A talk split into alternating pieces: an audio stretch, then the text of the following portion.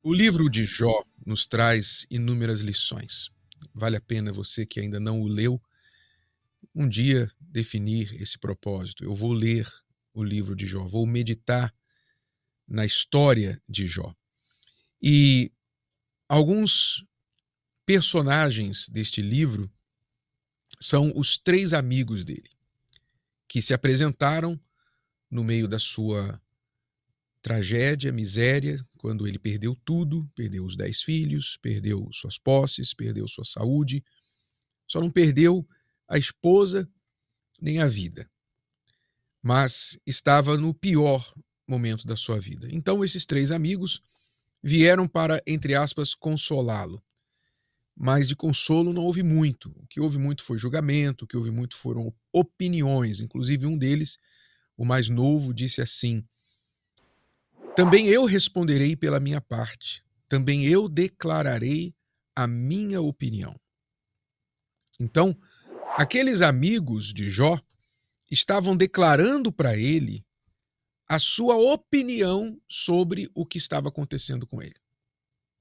Olha, com certeza você está assim porque você cometeu algum pecado. Ah, com certeza tem alguma coisa aí que você errou, que você pecou e por isso isso está acontecendo com você. E não era, nós sabemos que não era isso.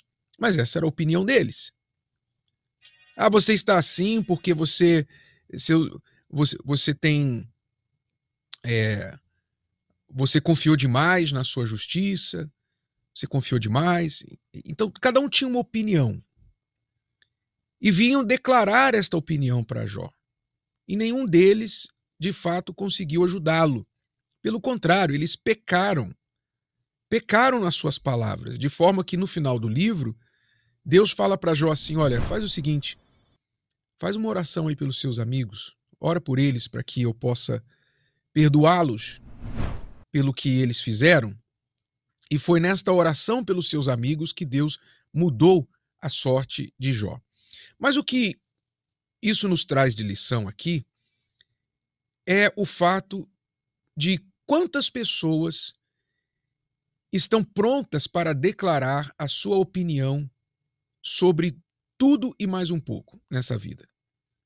Todos nós, na verdade, temos este essa tendência, essa inclinação.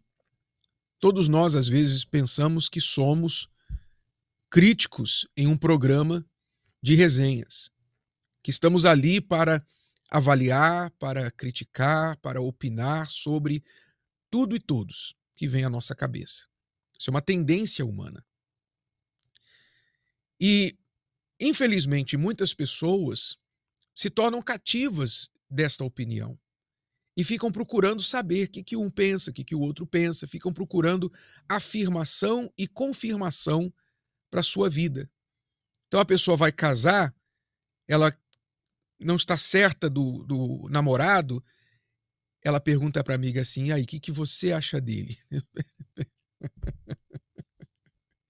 Peraí, o que, que a sua amiga acha do seu namorado? Não é ela que vai casar com ele. Não é ela que vai casar com ele. Mas a pessoa está insegura sobre a sua escolha e quer um reforço, então ela vai lá e pergunta: o que, que você acha dele? E muitas pessoas se casam assim, porque a mãe gostou, o pai gostou, o irmão gostou, a amiga gostou, ou então o contrário, porque alguém não gostou. Eu vou casar só para espezinhar os meus pais, só porque ele não gostou. Isso acontece aos montes. A pessoa vai fazer um negócio. É claro que para fazer um negócio você precisa buscar conselho. Eu não digo opiniões, mas conselho. Mas conselho você busca de quem sabe, de quem realmente tem experiência, bagagem para falar sobre um determinado assunto que você precisa saber antes de começar o seu negócio. E isso é inteligente. Mas mesmo assim, você tem que saber que a fé é diferente de opiniões. A fé é diferente de opiniões. O homem tem opiniões. O homem tem opiniões, mas Deus tem a direção, tem a palavra certa. Deus tem a promessa, tem o espírito. A palavra de Deus não muda, não varia. A palavra de Deus não é do tipo assim, olha, faz isso, mas aí daqui duas semanas, não, não faz isso não, porque eu acho que, é, que não, não é tão bom assim. A palavra de Deus não é isso. A palavra de Deus permanece a mesma desde sempre e ela não muda, por isso ele é Deus. Então, se você quer certeza na sua vida, você não tem que ficar procurando opiniões de outras pessoas. Você tem que tomar cuidado, por exemplo, com redes sociais. Porque nas redes sociais nós temos aí um grande balcão de opiniões. Nas redes sociais há um, um grande balcão de gente falando sobre tudo e sobre todos. E você pode ficar na total dependência do que os outros pensam. Ah, eu quero saber o que, que aquele blogueiro fala. Eu quero saber o que, que aquele fulano no podcast fala.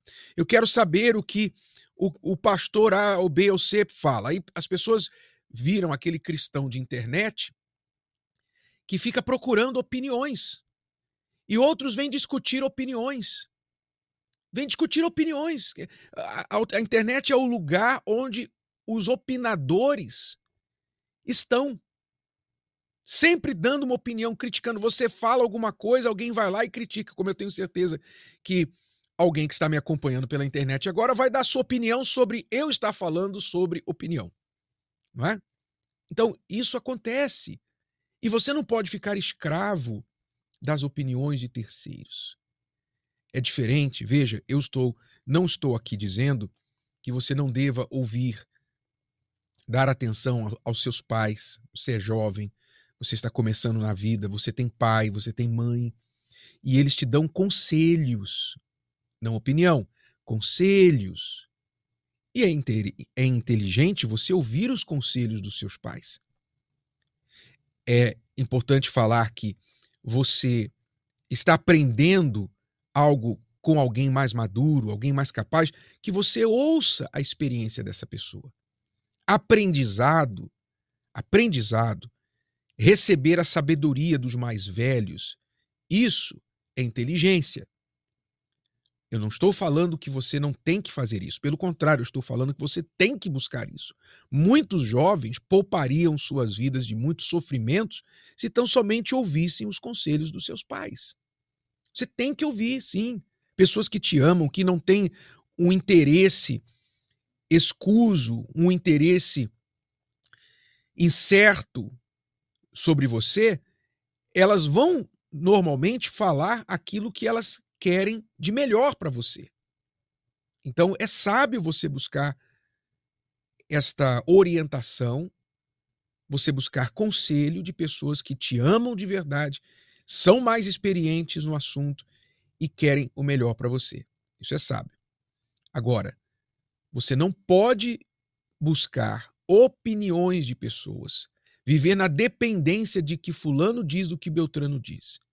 Batendo papo, jogando conversa fora com pessoas que dizem assim como este amigo de Jó: "Olha, eu estou eu estou cheio de palavras aqui dentro, eu estou doido para falar. Deixa eu falar. Agora é a minha vez. Eu quero falar o que eu estou sentindo, eu quero falar o que eu estou pensando."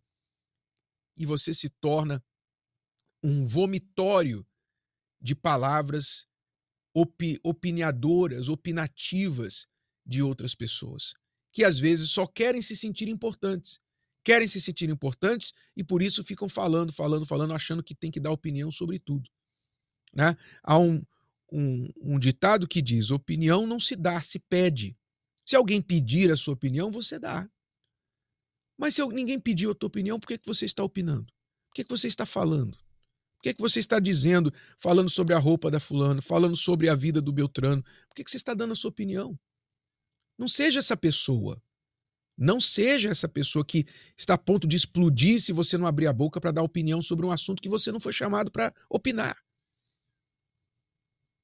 Então, não seja esta pessoa e cuidado com essa dependência, com esta sujeição às opiniões das pessoas, porque por essa questão de opiniões, muitas pessoas ficam na dúvida e buscando confirmação e ficam confusas, porque se você busca opinião é igual, igual médico, né? Você busca opinião de um, aí vou buscar uma segunda opinião, aí busca opinião do outro, o outro fala outra coisa. Aí você vai na internet, a internet tem bilhões de opiniões.